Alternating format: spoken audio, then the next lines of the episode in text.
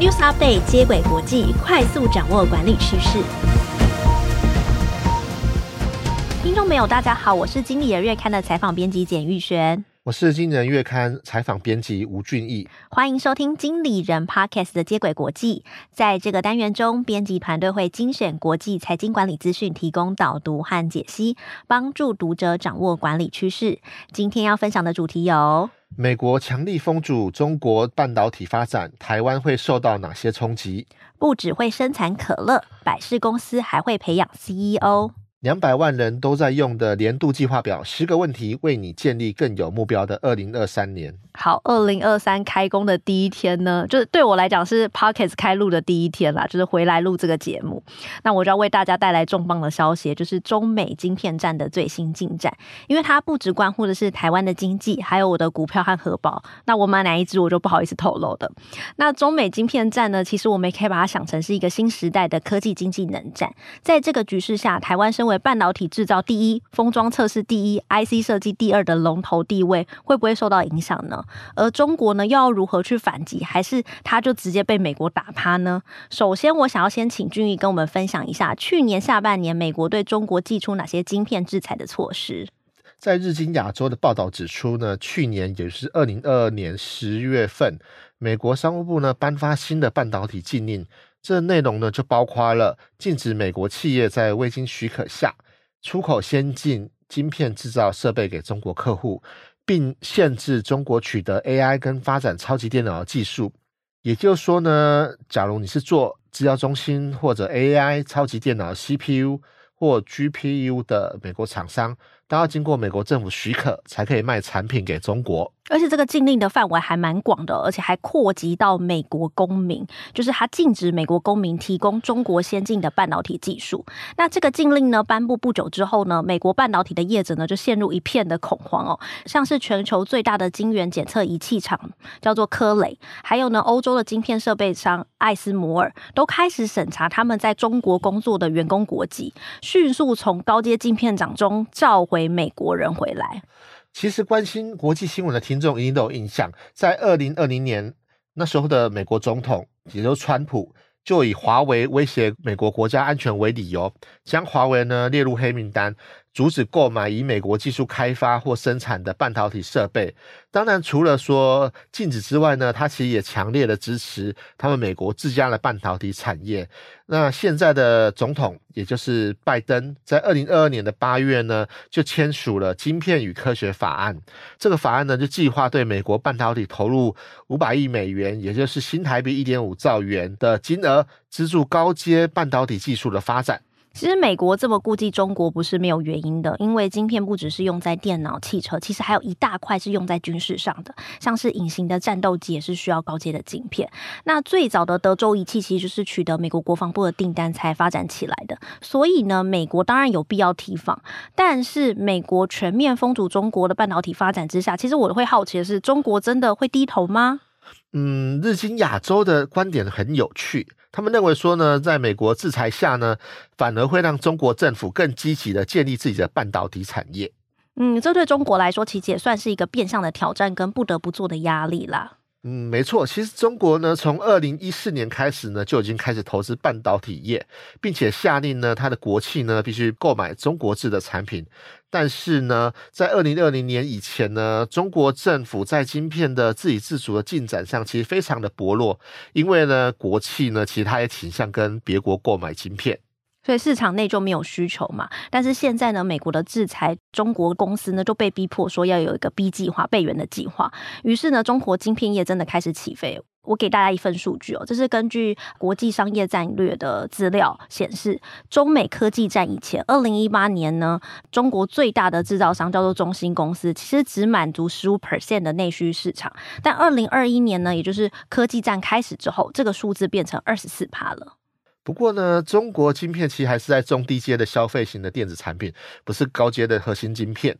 而且值得注意的是呢，虽然中芯为中国生产二十帕的晶片，设计部分还是自己做，但是生产部分呢，其实都还是交由台湾或韩国这些晶片制造商来制作的。在 IC Inside 的数据显示呢，二零二一年中国制造的晶片呢，其实占国内市场总量的六点六趴。看来中国要生产自己的晶片，其实要追上美国是很难的。看起来好像还有九十四 percent 需要满足哦。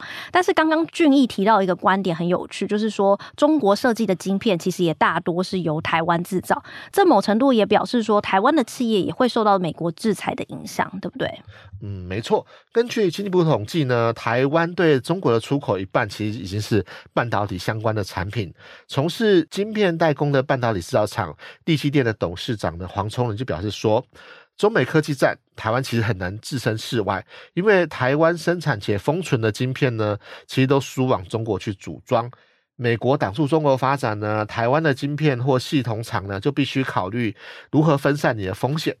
换个角度想，就是如果中国能够自给自足，他们就不会找台湾厂商协助啦。嗯，我有看到一篇陆委会委托台湾经济研究院的研究，他在探讨说，呃，这种美中科技战对两岸科技业的影响。那他有提出一些建议，短期来看，这其实是对台湾企业来讲可能是会有好处的，因为中国他想要去推动去美国化的供应链，那台湾呢在晶圆代工和封测有很好的技术，可能会接到新的单子，就会有个转单效应。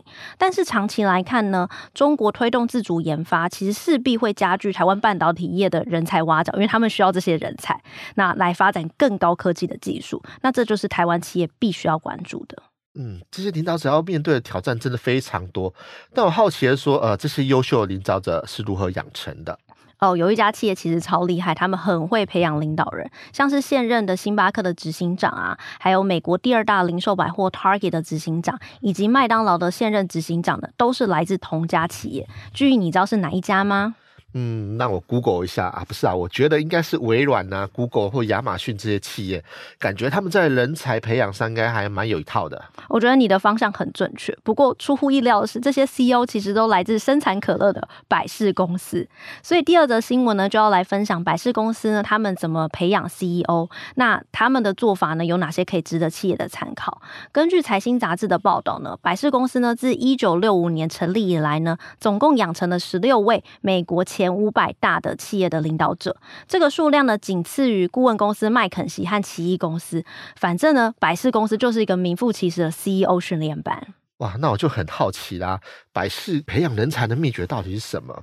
应该不是。去喝可口可乐吧。哎、我觉得剧真的蛮幽默的。当然不是啊，就是百事公司的人资长的罗纳德谢勒肯斯他就有分享，这跟公司呢怎么去培育高绩效的人才机制有关系。在百事公司里面呢，绩效前二十 percent 的高潜力的员工会受到大量的训练，而且呢还有很多学习、成长和犯错的机会。这种文化呢，就促使呢这些公司的营收呢几十年来保持成长，预计今年也会增加二十二 percent。所以这些前二十趴的人才呢，会像很多公司一样，把这些高潜力的人才贴在布告栏上表扬他们吗？嗯，你是说就是像我们经过某些餐厅，然后他们贴出来就说哦，优秀员工这样子吗？嗯，不是的，百事做这件事情很低调的，就是借由这套系统被选出来的员工，他不会被告知说你是高潜力员工，也就是俊毅，如果你是高潜力员工，你也不会知道，但是你会得到一些暗示，比如说公司就会邀请你去参加为期一周的商学院的研讨会，或是赋予你所处在部门以外的其他的工作挑战。嗯，其实我可以理解这种不张扬的做法，是为了避免说在组织内挑起对立的情绪，或者只让一些明日之星呢一枝独秀，其他人就会想说啊，我躺平就好啦。嗯，我觉得百事这个做法还蛮好的，因为如果有一些明星。被 highlight 出来，那其他的成员就会讲说啊，我没机会了，那都给你秀就好。所以呢，最有趣的是呢，百事不但匿名化，他还常常变动这个名单。如果潜力的员工他的表现没有办法达成预期，比如说我会赋予一些新的任务，然后我就躺平，那我可能就会被除名，我就不是那二十 percent 的员工。那其他人呢，如果不是这个人才库里面，还是有机会被看到，他就会被纳进来。而且呢，观察的对象也不限于高阶主管，任何工作的职能或资历的员工都可以被列入在名单中哦。不过，我想像百事公司这样一样人才库的培养模式呢，应该需要花不少时间。根据一份 LinkedIn 的统计资料显示，他们这份资料呢，调查了一万两千名的 CEO，发现呢，这些人在晋升到 CEO 之前呢，其实有七十二趴的人担任过总监或者比较更高阶的职务。而且在这些高阶的阶层呢，平均待了六年，才能说明说他们这些人呢，非常具有稳定性跟可靠性。所以说，我要确认说我是不是潜力人才，也是要在高阶主管中呢待六年喽。嗯，没错，其实这段养成时间非常长。在百事公司被辨识出来的高潜力员工，他不会被立刻升到下一个阶层，他会有一段长时间的历练，他会轮调在企业各个不同的市场和部门，包含市场分析啊、供应链管理，然后国际市场，进行为期二到三年的严格训练。在过程中呢，他们也会获得跟高阶主管紧密接触的机会。那万一我在训练的期间失败，该怎么办？因为你去想，我可能可能是做财务工组的，那我现在被分配到采购或业务，我没有那么擅长，我搞砸这个事业，我是不是就没有办法再接受过训练呢？其实这些人其实也不用担心。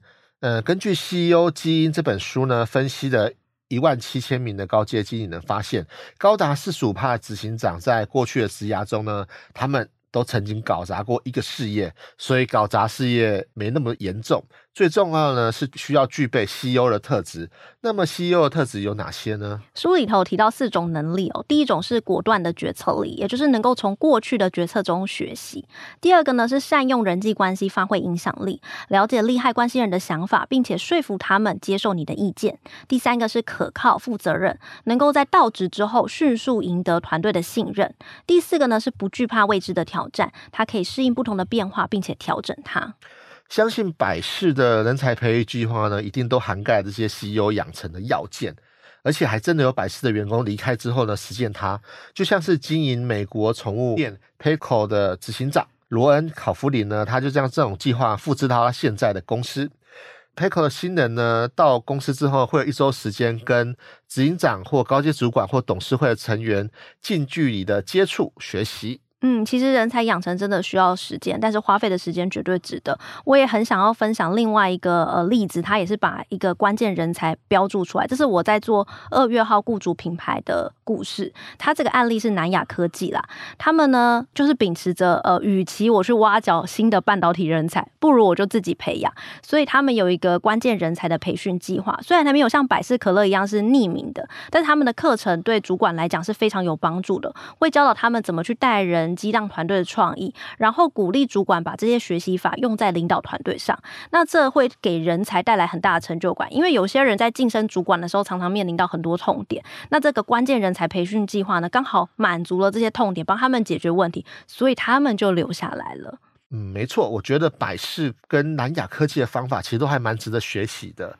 那么最后呢，在新的一年，我想分享一个个人目标设定的好工具。诶，所以俊一是想要安慰没有被纳入人才库的人吗？没有，没有，没有，没有。其实这个工具呢，不管是怎样的人都可以参考，所以我这边才来跟大家介绍这个年度计划工具呢，是全球超过两百多万人都在使用的，而且是免费的哦。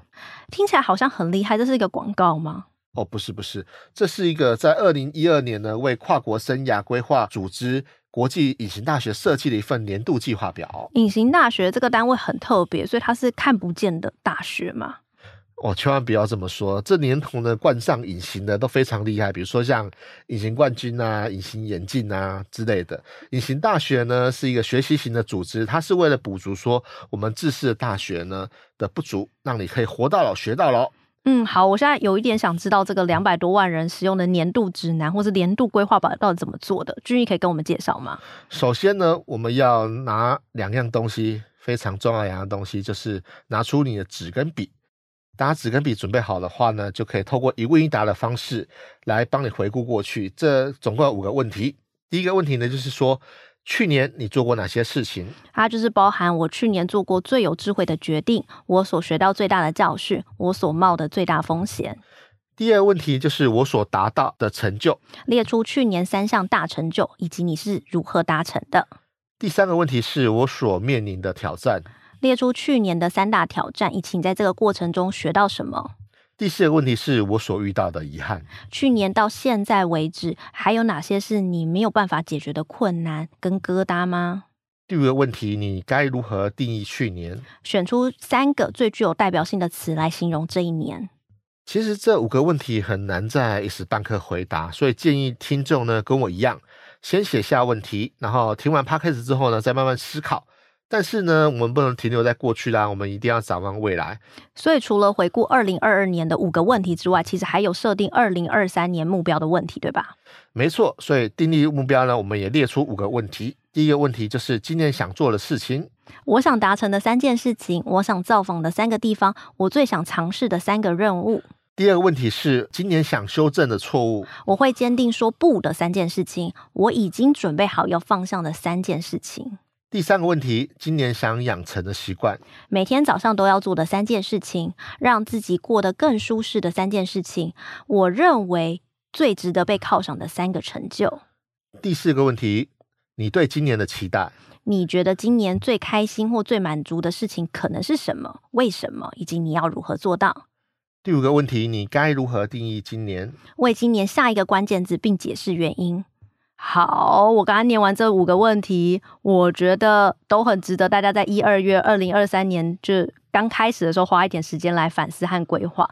但我看到第五个问题的时候，我就脑袋就飘过，边录音就边飘过一个字，就躺躺平的躺。哎，我该怎么办？我说我只我的关键字是这个。嗯，我也不知道哎，但是。玉璇，你应该是没有按照顺序回答问题吧？如果你先回答说，呃，今年想修正的错误啊，想做的事啊，那你可能就不会再高喊说啊，烦死了，我要躺平。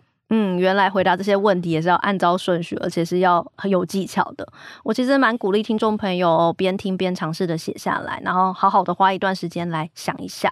那也可以在经理人的 Podcast 啊，或是 IG 留言跟我们讨论哦。那今天真的很谢谢君怡的播报，我们讨论的三则新闻分别是美国强力主导中国半导体业的发展。台湾会受到哪些冲击？以及百事公司不只生产可乐，还会培养 CEO。最后是十个问题，为你建立更有目标的二零二三年。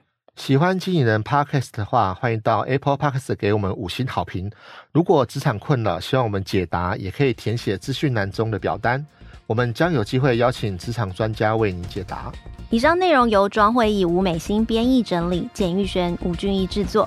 感谢大家的收听，经理人接轨国际，下回再见，拜拜，拜拜。